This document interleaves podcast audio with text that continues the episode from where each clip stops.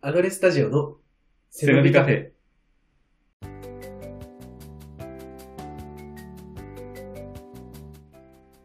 お茶です。おりんです。お茶です。キートです。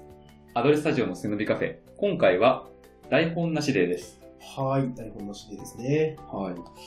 あのー最近ですね、はいあのーまあ、ノートでもちょっと軽く触れたんだけど、うんあの、まあ、結婚式もね、年末に近づいちゃってるので、ちょっとボディメイクしたいなって思あい始めたんあ。ですなんよか。言われてみれば胸板熱くなってきたよね。本当にもうちょっとね、そう、あのー、ダンベルプレスみたいなのをおー。あの、やってて、それがです素晴らね、そう、あの、ジムに、ジムというかまうんあ、スポーツクラブなんだけど、あの、プールがついててね。うん。まあ、ジムの部分を使いたいっていうことで、まあ、通い始めたんですよ。うん。そこでちょっとね、あの、筋トレを週1か2ぐらいで始めて、おー。やり始めたんですよね。うんまあ、どこまでいけるかわかんないんだけども、行くことにしまして、で、まあ、その、ジムに行くことが初めてなのよ、うん人生で。うんだからなんか、そもそもこう、異世界がこう広がってるような感じで、おー。あの、で、しかもそのスポーツクラブだから、結構ちびっ子から、あの、お年を召した方も結構いらっしゃって、ヘッフェスみたいな感じだ。うん、えうん、そうだね。あ、ヘッフェスそのものに行ってるんだ。えあ、えっ、と、何それはレッスンがついてるみたいな。あ、いやいや、あどういうの、施設、施設。施設んなんか、うんうんうんあれが違うのかなカットしてね。うん。はい、まあそんな感じでいろんな人がいるんですけれども、 はい。あーまあ人種も多種多様だなって感じで、うんで、いつもジムに行くと、うんこう、同じ腹筋マシンのところに、必ず同じおじいさんがいるんですよね。はー。いるよね、なんうんか、あの、元気な方。そう、元気、もう本当に、まあ、おじいさんって言っても、でもまあ、もしかしたら65ぐらいなのかな。ううん、ん。そんぐらいのおじいさんで、もう結構もうムキムキで、うん。いわゆるなんかあの、ビリーズブートキャンプにおー出てくるの、うんた赤いタンクトップでこう、ピチピチのやつね。うん。着て、こう、腹筋をこうやっていややってるんだけど、うんすげえまたいるよ、あのじいさんみたいな感じでね、あの、いるんですけども、まあ、あの、入会したてなので、はいなんかね、全8回のトレーニングコースみたいなのがついてて、おーその、基本的にトレーナーさんはその専属でついてないんだけど、うんその、週に1回、あの、まあ、30分か40分ぐらい、なんか授業みたいな感じで、うんちょっとこう、豊富の指導をしてくれる、おー、いいね。そう、コースがあるのよ。うん。で、あの、全8回だから、まあ、今まで2回ぐらい受けてて、うん。で、1回につき、そのトレーナーさん1人で、まあ、あの、2人から4人ぐらいの、うんその同じような、あの、会員さんがいて、うんみんなで同じメニューをやって、うんあの、あ、ちょっと、もうちょっとこうした方がいいですね、あ、いいですよ、おーみたいな感じの言ってもらうわけよ。で、あのーなんか一応その各回テーマがあって、はいあの、第1回は超回復についてやります、みたいな。ほう。で、最初にその椅子に座ってね、うんあの、筋肉には超回復っていうのがあるんですよ、みたいな感じで、うんまあ、ネットを調べれば、どこにでも出てきそうな、まあ、割と当たり前のことを、うんまあでも、多分フィットネス初心者の人に向けて、うん。あの、教えるみたいな感じなんだよね。で、そういうのがこうやった後に、じゃあ、ちょっとフォームの確認していきましょうかって言って、全くそのテーマとは関係ないけ ど、あの、この、例えばスクワットとか、あの、ダンベルプレスとか、うんそういう器具を使った、あの、トレーニングについて、こう、教えてくれるんだよね。うん。で、あのーまあ、俺もその1回目にね、うんあのーそういう実際に受けてみて、うんで、スクワットをやって、ダンベルプレスをやってっていうのをやったんだけど、こう、スクワットをやるときに、うんその、その時ついてくるトレーナーのお兄さんが、あのーまあ、スクワットを、こう、バーを持ってこうやって、ガシャーンってやっうて、やるようなタイプなんだけど、その、まずそのバーの調整の位置と、調整のやり方とかを教えてくれるのよ。うんで、こう、お兄さんもね、まあ若い人なんだけど、うんそんなにこう、あの、こう、よくあるフィットネスジムにあるなんかすごい滑らかな、うん。あの、説明をしてくれる人というよりか、ちょっとぎこちない、おーなんかまだ慣れてないのかなみたいな説明をするのよ。でもなんかすごくこう、笑顔で、あの、顔を、目を見て話してくるから、すごく印象はいい感じなんだけど、もう説明してくるんだよ。例えばこう、バーの高さは、うん、そうだな、こう、トップバストのちょっと下ぐらいかな、みたいな感じで、うんこう、こう、なんだろう、臨場感のある説明を ね、してくれるわけですよ。で、まあまあ、あの、こう、普通に好印象だったんだけど、うん。その1回目行った翌週に2回目行ったんですよ。うん。で、まあテーマは2回目で全然違うテーマで、うんあーあ、今回は何のメニューやるのかなと思ったら、また同じ、あの、スクワットとあダらダンベルプレスってい、はいう同じメニューだったの。あ、これ同じことあるんだと思って。うん。で、あの、参加してるメンバーの人は違う人で、1回目とは。うん。で、まあ、ちらほらその初めてですっていう人もいるから、あ、なんかそういう、なんだろう、みんながみんな同じコースじゃないんだ、うん感じで、まあしょうがないという感じで受けたんだけど、うん。あの、トレーナーのお兄さんは一周目と同じ人。おう。あ、同じ人だということで。で、同じ説明をするんだけど、うん。同じようにぎこちないのね。 うん。説明が。うんえなんか、ああ、そうですね、うん、うんそう、こんな感じかな、みたいな感じで説明してて、なんか先週も同じことやってたけどな、と思いながら、うん。あのーこう、同じようにね、こう、スクワットの説明をしてくれるわけよ。うん。で、お兄さん進め始めて、あのー同じ説明するんだけど、バーの高さは、うーん、そうだな、トップバスの下ぐらいで、あ れまたそうだなって言ったら、そうだなってあんまり2回使う人いないよな、みたいな。タイムリープしてる。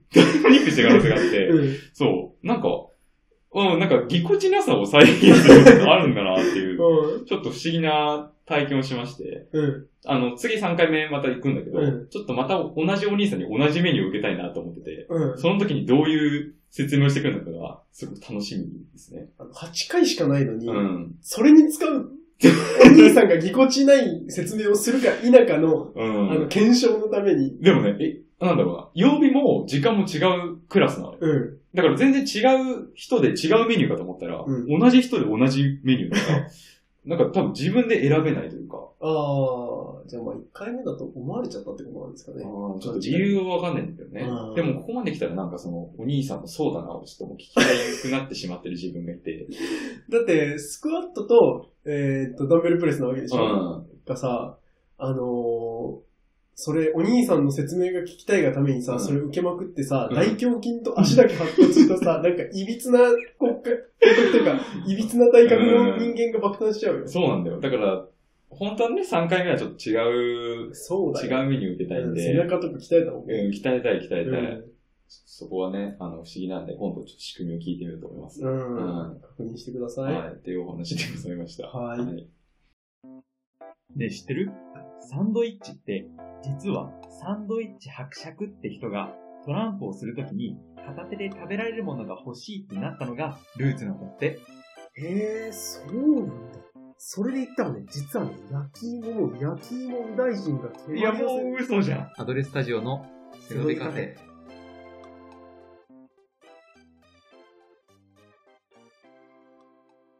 えさて、メインですが、えー前々回の、えー内容と、えー似たような感じで、ランダムにテーマを。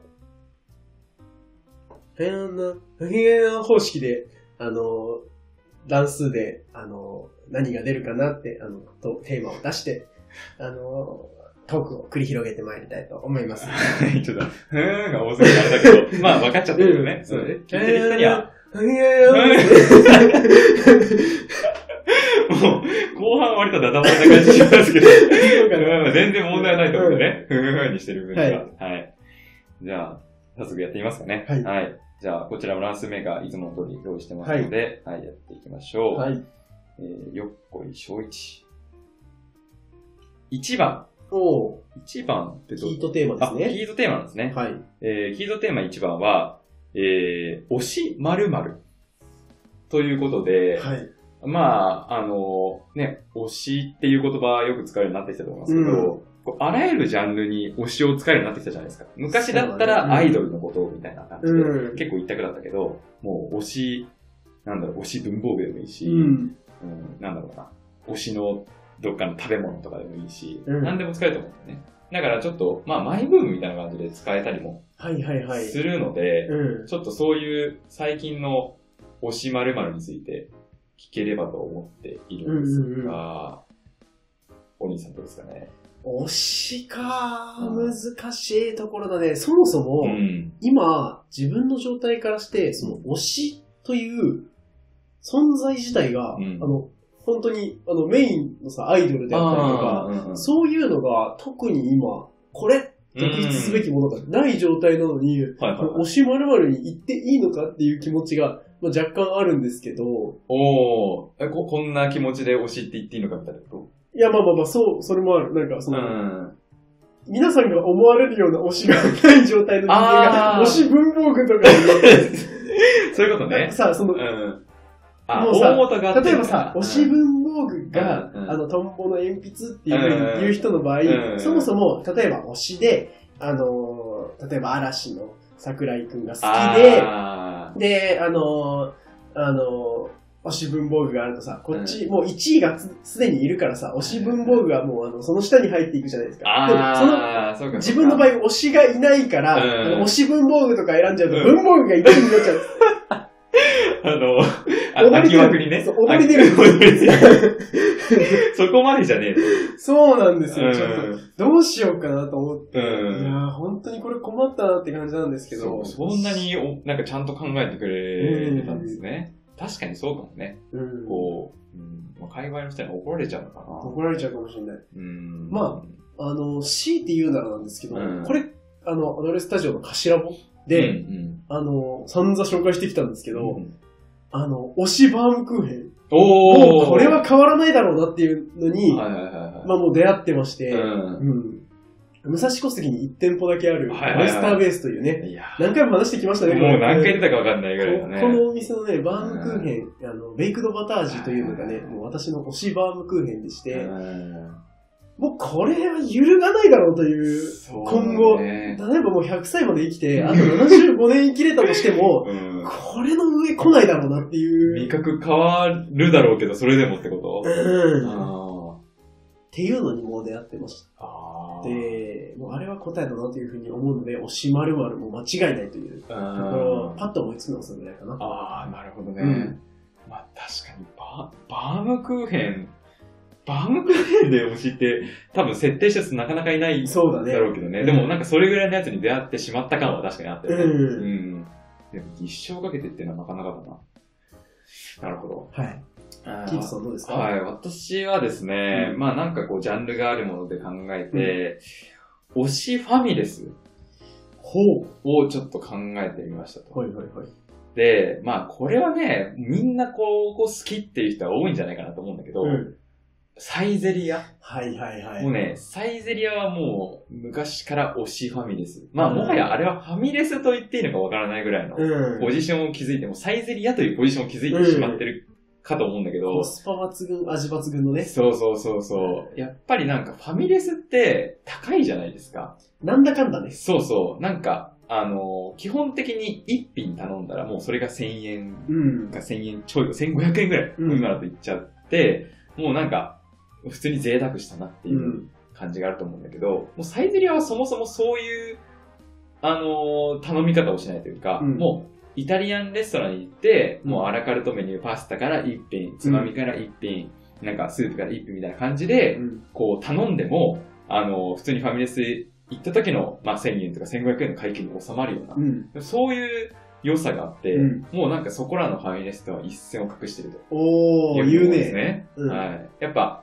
ね、味も、あの、もちろん他のファミレスも美味しいんだけど、うんサイゼリヤはそれでちゃんと美味しいと。うん。うん確かに安くてうまいっていうのを出して美るん味で。しい。チーズとかもめっちゃ質高いよね。そうそうそう。なんかね、自分のサイゼリヤが、その海外にその農園持ったりとか、あのおー。自分のとこで回してね、セントラルキッチンで作ってっていうのがあ るから、サイズ入れに詳しい ね。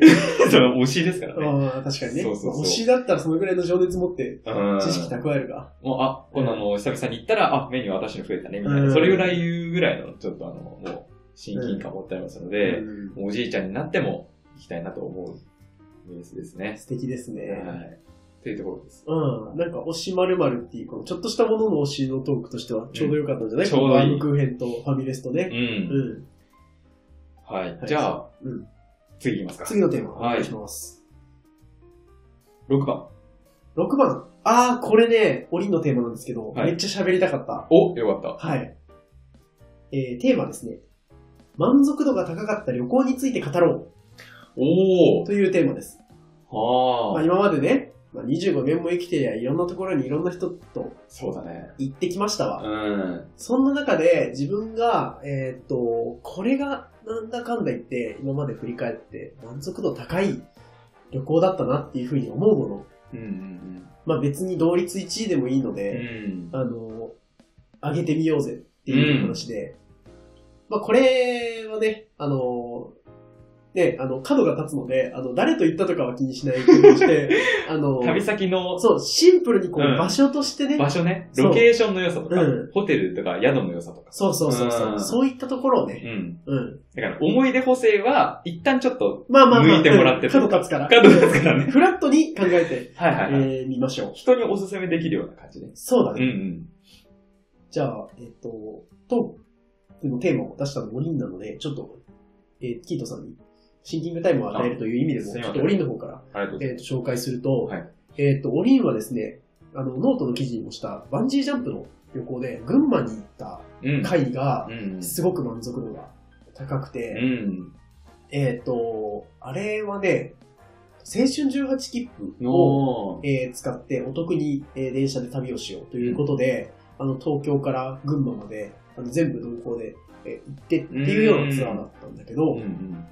あの、えーバンジージャンプ、まあ、行く道もそうだし、うんまあ、行って落ちる、この1、2分うん。の間もそうなんだけど、なんか知らないんだけどね、まあ、もちろん怖いのはそうだけど、うんすんごい体力使うのよ。うん。心が疲れちゃうの多分、かな。なん、か、もう、自由落下するってさあ、ーしかも何十メートルの。うん。高さをうん。自由落下って経験ないじゃあん。ーしかも自分の身一つで、なんかコースターとかに乗ってる状態とかじゃなくて、はいはいもはうい本当に自分の身だけがボンって落ちるっていうのは、ババンジージャンプだけ。けなので、確かにね。そこで味わった自由落下によって、もうなんかものすごい疲労が溜まったんですよ。落下って疲労するんだ。うん。何の疲労だったのかわかんないんだけど、うんで、群馬といえば草津温泉ですね。ああ、草津ね。はい、うんバンジージャンプが終わったその足でうん。草津まで移動して、はいはい。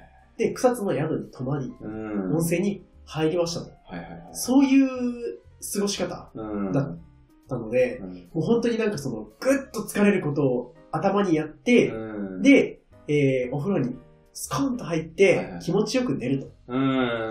で、次の日は朝草津の街並みをこう、探訪して、うん。で、えー帰りに、えー富岡製糸場の方ほまでこう回って、うん。えーそちらを見て、で、帰ったというツアーだったんだけど、うん結、構こう内容的にも凝縮したし、1日はスポーティーアクティうブに、ん。で、2日目はこう、なんか探索的というか、うん。あのまったりと、えー見て回るみたいなこともできて、はいはいはいもうなんかその2日間、1泊2日だったんだけど、うんここでもうパッケージとしてすごく成立してる。ああ、バランスの取れたというか。そうう。んこれをよく青春18切符でやったなと思うぐらい、ああ。キュッと、あの、満足度の高い旅としてすごい印象に残ってたので、はいはいはい。これだなっていう感じですね。なるほどね。まさかの群馬帝国ですが、群馬帝国、はい実は素晴らしい、こう素晴らしいですスね。ポットということでねイ。カホも行ってみたいけどね。ああ、イカホね。うん。俺も群馬、草津も行ったことあるし、うんあのー、なんだっけ。あれ、忘れちゃった。さっき言ってたとこ。イカホイカホじバンジージャンプゃん。富士山も行って富岡製糸場あ、富岡製糸場か。うん。なんかそのあたりも行ったことあって、確かになんか、食べ物もね、別に、うんあの、普通に美味しいし、温泉もあるし、うんそのアクティビティ要素も、やっぱ自然だから、うん都会ではできないようなことができたりで、すごいいいなと思いますねそう。うだん。何か思いつきましたかそうですね。あのーまあ、本当に、いい旅多かったんだけど、うんなんか考えてないように思われるかもしれないけど、最近ね、あの、行った旅行がうん。良かったなと思ってて、最近函館に行ったんですけおど、あのーやっぱりね、旅って、うんあのー旅先行ったら絶対なんかこう欲しいなって思うことがあって、やっぱ海鮮を食べる。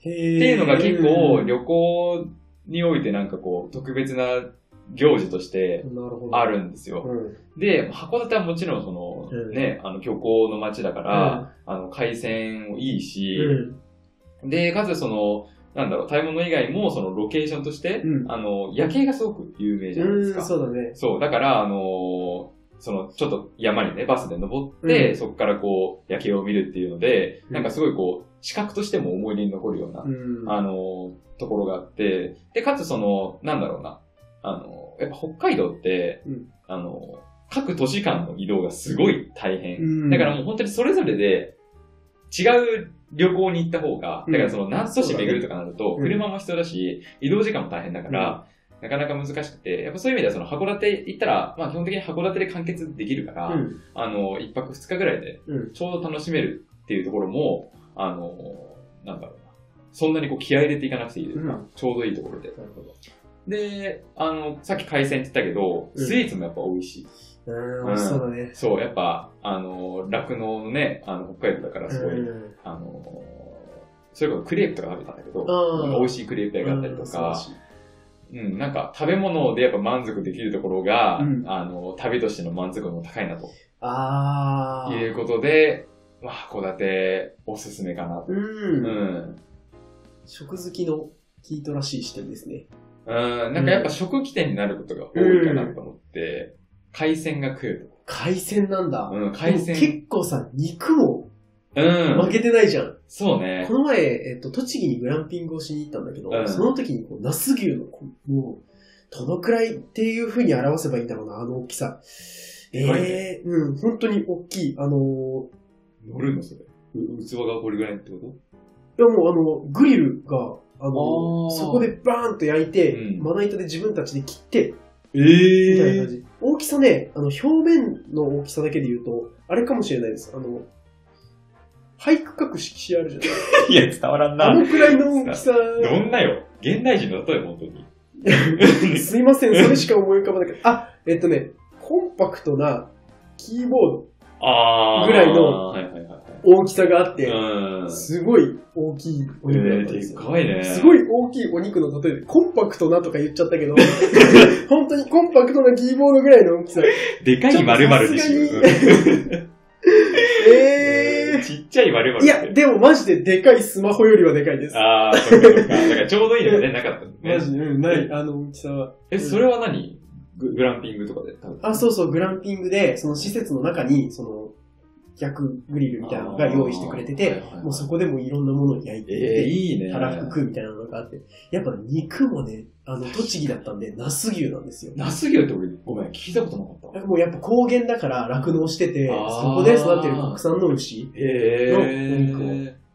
いただいたんですけど、柔らかくて美味しかったですね。肉もいいね、うん確かにね。そうそか。なかなかグランピングを旅先にしたことがなくて、うん。あなんかあんまりその、そういう発想がなかったけど、うん。肉もありだなと思っちゃいましたね。うん。まあ、食起点で言うとね、んまあ海鮮と肉と、そうだね。スイーツと、スイーツとっていううん、ね満足度の高い旅と食は直結してるのかもしれないですね、やっぱり。あーそうですね。いつまでも食っていきたいですね。うん。というわけで。というわけで。はい。どもうしうますかもう一個ぐらいいきまもうす一か回いきますか。ははいい。。じゃあ、いきます。はい。 2番。 2番。はい。キートさんテーマ。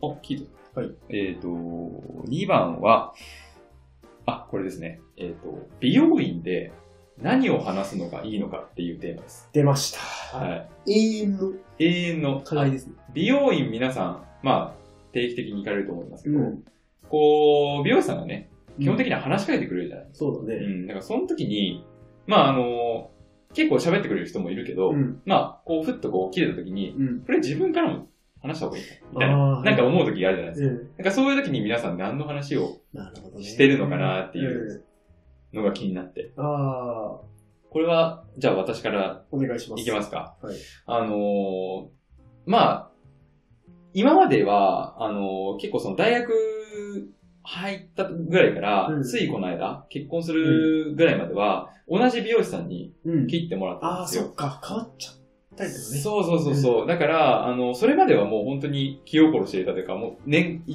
言ってしまえば1年間にまあ6回か7回必ず会う人で、うんあの、まあ、自分のこともよく知ってるし、なんならその、自分の家族もその人に来てもらってるから、家族の話もわかるみたいな。うん。だから、なんならその、筒抜け伝ったりする。 うん。最近〇〇なんでしょみたいな。うんあ、そうなんですよ。みたいな。 もうそんな感じで、あの、家族ぐるみで切ってもらってたので、はい。あの、あんまりこ困らなかったというか、うん。あの、困らなかったんですけど、最近はその、引っ越しもして、うんちょっとそろそろ、あの、なんだ、巣立つかじゃないけど、うん自分で探すかってことで、まあ、近所で探し始めてね、うん。この問題にこう直面しまして、うん。で、まだこう決まってないから、どの美容室に行こうかみたいな。こうぜ毎回初対面になっちゃうんだけど、うん。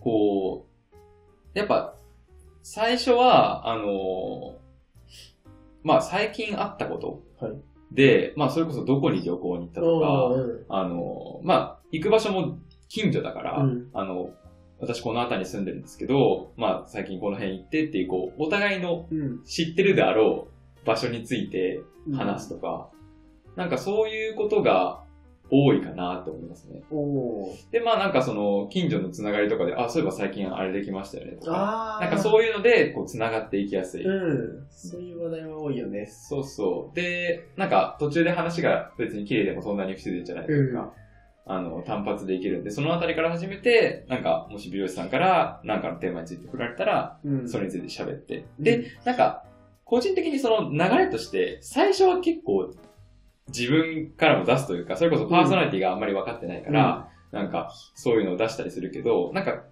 そのカットの後半になってきたら、うん。別に沈黙もいいかなと思ってて。ああ、うん。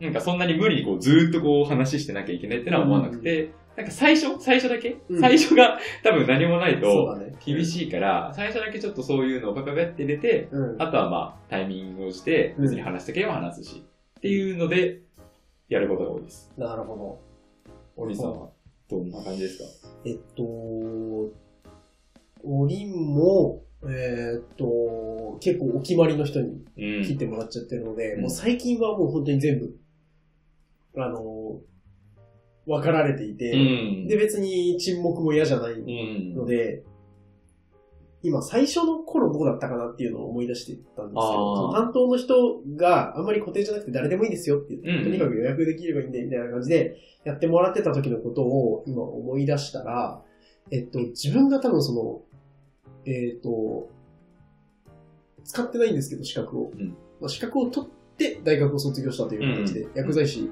あのなったので、あの、結構境遇としては、年数違うけど、美容師さんも資格を取って卒業するタイプの仕事なので、あの、結構その、長さは違えど、まあ、感覚としては一緒なのかなと思っうて、ん。なんかその学生時代の生活みたいな、あの、最後、実技試験があってうんみたいな話を聞いたり、あ、そんな試験になってるんですねとか、あの、実は科学の勉強とかもしなきゃいけないんですよとか聞いて、えうんー、本当ですかみたいな、あの、パーマ剤の、あの、化化学物質がどうとか、そういう話聞いて、あの、もうなんかその、もう資格を持っている人イコール、まあその道のプロフェッショナルうん。つまり、もう先生ぐらいなもん、ていう認識があって、だからもうなんかその、聞く、あの、もうどんどん質問するってういう、ん。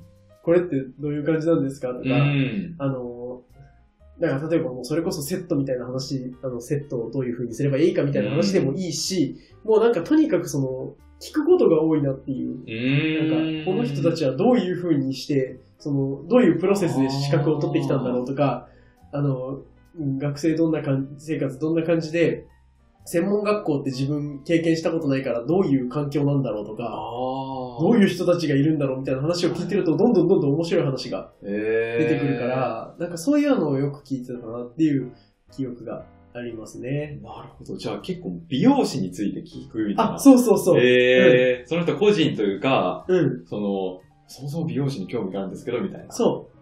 そういう時に自分がこう薬剤師の資格を取るための勉強を大学でしてたっていうカードが結構強くて、確かに。うん、自分はこういうことしてたんですけうど、ん。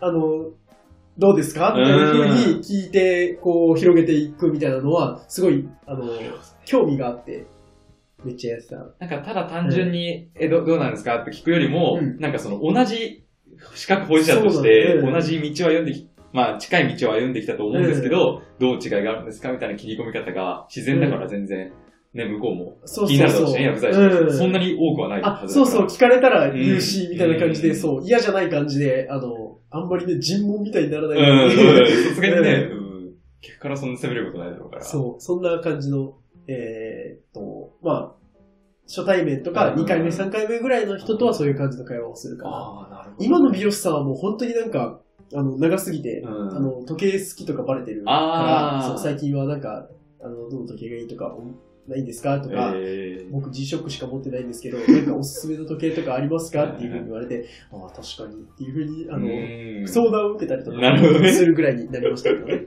いや、それはもう関係性がね、ある程度分かってきて。うんえー、なるほど、面白いですね。うん。はい。はこい。んな感じですかね盛。り上がりましたけども。はい うん勝手に盛り上がってたね。いや、でも、まあ、うん、あの、思ったよりも、こう、ちゃんと、ちゃんとというか、なんか、おりんさんのうん。個人の感じも出てて、ああ一般論なんだってよかったです。あーそうだね確かに台本なしでらしにい台本なしでらしい、いいトークでしたね。はい。じゃあ、そんな感じですかね。はい。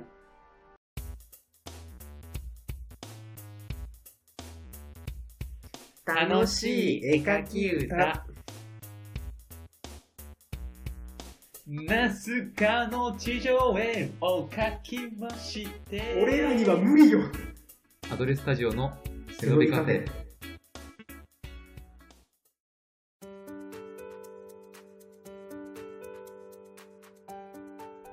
アドレスタジオの背伸びカフェ、エンディングです。さて、さて今月も最後の収録ですね。あの、4本撮りの4本目そうですなんねで。すが、うん。いやー、疲れた。だね。ご飯食べに行こう。ご飯食べたいわ。あーもう、糖分足りてないよ。カロリーがね。やばいよ、体、ボディメイクしてんのに、もうどんどん糖今分痩せ枯戻渇っちゃさってせるちゃったうら、ん。筋肉が分解して、ちょっとアミノ酸がやばいよ。必要です、今。早く食べに行かないそと。うだね。うんいやいやー、あのー、ちょっと、もう裏事情みたいな感じなんですけど、今回、頭語の、えっ、と、第19回ー、うん。 20回。それから、えー、背伸びカフェの第23回、24回っていう風な取り方をしてるんですけど、このね、今回以外の3回が、もう全部あの収録時間45分とか50分とかになって、本来ね、30分で収めようっていう話はずだけど本、当にもうう、時間考えられなくなってきちゃってるんだかん、ら。そうだね。やっぱこう、やりたいこと詰め込んだら、30分番組じゃないんだろうね、うん本来。そうだね。ういん。やーもうどんどん1時間番組とかになっていくのかなって。うんどうだろうねう。んリスナー目線からすると、どれぐらいがちょうどいいのかっていうのもわかんないよね。うんあの、来週の、えー来週公開の、えー、背伸びカフェじゃなくて、えっ、と、アドレスタジオの頭も、第20回でも、えー大きな発表がございますが、えーちょっとね、この内容で、まだ出てないので、あの言えないけど、あの、結構背伸びカフェに避けるリソースが増えそうなので、うん。今後背伸びカフェもしかしたら60分番組とか なっていくかもしれないんですが、まあ、その辺はね、温かくそうですあね。の見守っていただければと思います、はい、まあ、要素なんで、は行きまい。しょうと。はい。皆さんからの感想もお待ちしております。感想は概要欄のフォームのリンクよりやってほしいこと、リアルな感想をお寄せください。Twitter 改め X での感想投稿もよろしくお願いします。投稿には、ハッシュタグ、背伸びカフェをつけてください。それと、ミルクをソイミルクに変更して、ワンショット追加、エクストラホイップもお願いします。某コーヒーチェーンのカスタム注文はいいから。X の ID は、アットマーク、アドレスタジオです。感想いただけたら、嬉しすぎて、指相撲大会で優勝します。 言った、それ。 言ったこれ。ネタ切れだな。ネタ切れだ。嬉しすぎてネタ切れ。次回以降も頑張っていきますので、お聞きのプラットフォームから、アドレスタジオの背伸びカフェのサブスクリプションをお願いします。それではまた次回。ここまでは、アドレススタジオのキートと、おりんがお送りしました。さよなら。さよなら。台本考え直さないとね。そうだよ